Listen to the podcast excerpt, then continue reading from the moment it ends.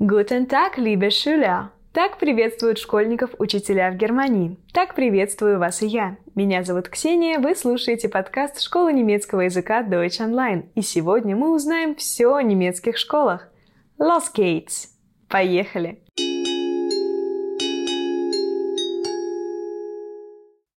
Летние каникулы подходят к концу, и уже скоро, 1 сентября, придется вернуться за парту. Казалось бы, целых три месяца, а пролетели так незаметно. Представьте, как быстро пролетают летние каникулы немецких школьников, ведь они длятся всего шесть недель. Каникулы в Германии короткие, но зато частые. Летние, осенние, зимние, весенние, рождественские, пасхальные, а в некоторых федеральных землях есть еще и праздничные дни на Пятидесятницу и Вознесение. Кстати, в зависимости от федеральной земли, в которой находится школа, каникулы имеют разные даты и сроки. Начало учебного года не всегда совпадает с началом календарной осени, поэтому в Германии нет аналога Дню знаний. Например, школьники из Берлина в этом году отдыхают с 13 июля, а 1 сентября для них наступит 25 августа, а в Баден-Вюртемберге гуляют с 27 июля по 9 сентября. Раньше всех взялись за учебу школьники из Северного Рейна-Вестфалии 4 августа, а позже всех приступят к покорению наук баварцы 11 сентября. Первый раз в первый класс дети идут в 6 лет. В Германии не принято дарить учителям букеты в первый день учебы, но и с пустыми руками в школу ребенка не отправят. На линейку первоклашки приносят новенький ранец и огромный бумажный кулек. Schultüte или Zuckertüte.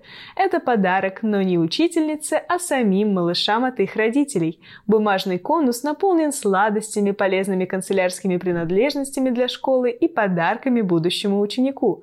Сейчас такие бумажные конусы можно легко купить или заказать, но традиционно их принято делать своими руками. Система школьного образования Германии включает в себя 9 или 10 обязательных лет, но для получения полноценного среднего образования придется учиться 12, а то и 13 лет перед тем, как отправиться в высшее учебное заведение. Именно из-за этой разницы поступающим в немецкие вузы из стран, где в школе всего 11 классов, приходится компенсировать отсутствующий год в Studienkolleg. Систему школьного образования в Германии можно разделить на три уровня – Примарbereich – начальное образование, Sekundarbereich 1 – средняя школа, Sekundarbereich 2 – старшая школа. Учеба в Примарберайхе длится от 4 до 6 лет в зависимости от федеральной земли.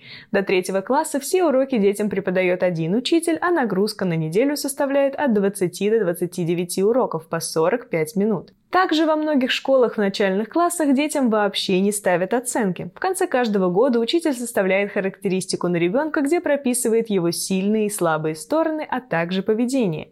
Этот документ классный руководитель или der Klassenlehrer вручает родителям. Таким образом, никто из детей не чувствует себя слабее или хуже остальных в классе, а родители при этом осведомлены об успеваемости своего ребенка. Многие считают, что такая система помогает учиться спокойно, не отвлекаясь на стресс и погоню за оценками. Некоторые же полагают, что оценки – это хороший стимул лучше стараться. А как считаете вы? Давайте подискутируем. Делитесь своим мнением в нашей группе ВКонтакте под постом с этим выпуском. Наивысшим баллом в немецкой школе считается единица, а самой худшей оценкой – шестерка. Да-да, мы все еще говорим о Германии, а не об Австралии. Все государственные школы в Германии бесплатные. Правда, в некоторых школах в начале года родители все же скидываются на нужды своих детей. Перечисленные на счет класса деньги пойдут на покупки учебников, тетрадей, билетов в зоопарк, музей или театр. На оставшиеся средства классный руководитель покупает подарки для детей, у которых будет день рождения в течение учебного года. В среднем этот разовый взнос равен примерно 60 евро а в конце года учитель предоставляет подробный отчет по расходам. Платными также могут быть дополнительные занятия, а в последнее время в Германии становятся все более популярны частные школы. Стоимость обучения в них невысока по сравнению с ценами школ других европейских стран – от 13 до 20 тысяч евро в год. В конце обучения в Примар-Берайх родители получают рекомендации от учителя. К чему есть склонность, что не дается, а к чему ученик проявляет наибольший интерес – Секундарbereich 1 делится на несколько видов, и рекомендации учителей сильно влияют на то, где ребенок продолжит обучение.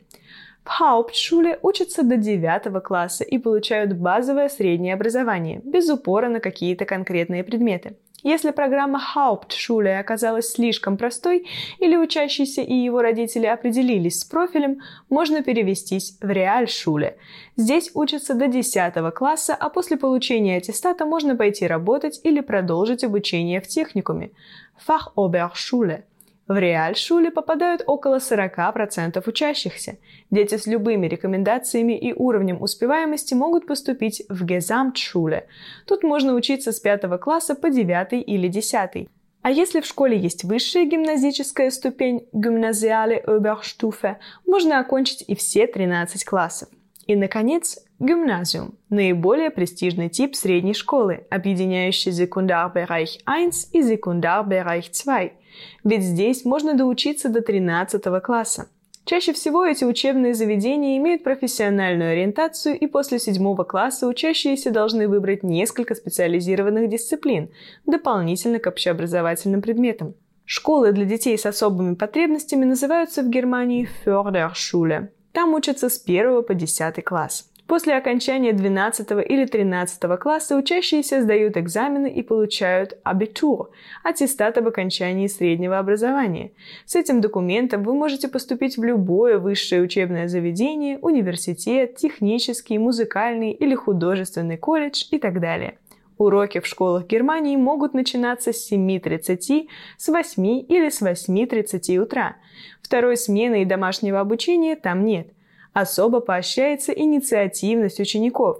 Они вправе потребовать у учителя не задавать домашние задания, если день был слишком трудный, формируют школьный совет, избирают президента, влияют на количество учебных дней в неделю и даже на смену названия школы. Во многих школах нет гардероба и верхнюю одежду хранят прямо в классе. Нет и строгой школьной формы, а также сменной обуви. В каждом классе может учиться от 15 до 35 учеников. После 10 утра наступает большая перемена, которую многие школьники проводят на улице, а после пятого урока – обед. Школьное образование является обязательным для всех. Согласно закону, все школьники должны посещать занятия регулярно по расписанию.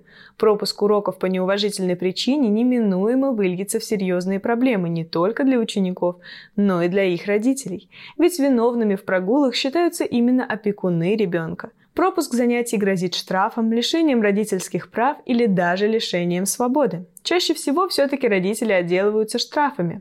Самый дорогой штраф придется платить опекунам прогульщиков в Макленбурге Передней Померании – до двух с половиной тысяч евро. Причем за детей до 14 лет платят родители, а подростки постарше могут платить за себя сами.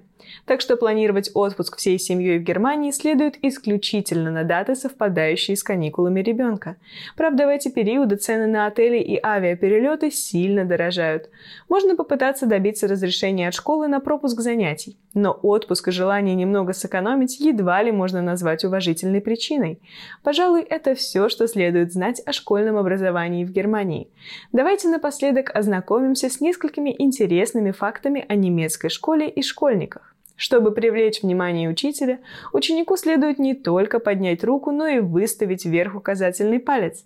Успеваемость детей обсуждается только тет-а-тет с родителями, а на родительских собраниях при других родителях обсуждать такие вопросы просто неприемлемо. В некоторых немецких школах нет столовой или буфета, а в некоторых, напротив, огромный выбор угощений на обед. Помимо школьного полезного питания можно полакомиться гамбургером или картофелем фри правда за отдельную плату. Очень многие школьники Германии, в особенности иностранцы, остаются на второй год, и это не является чем-то постыдным.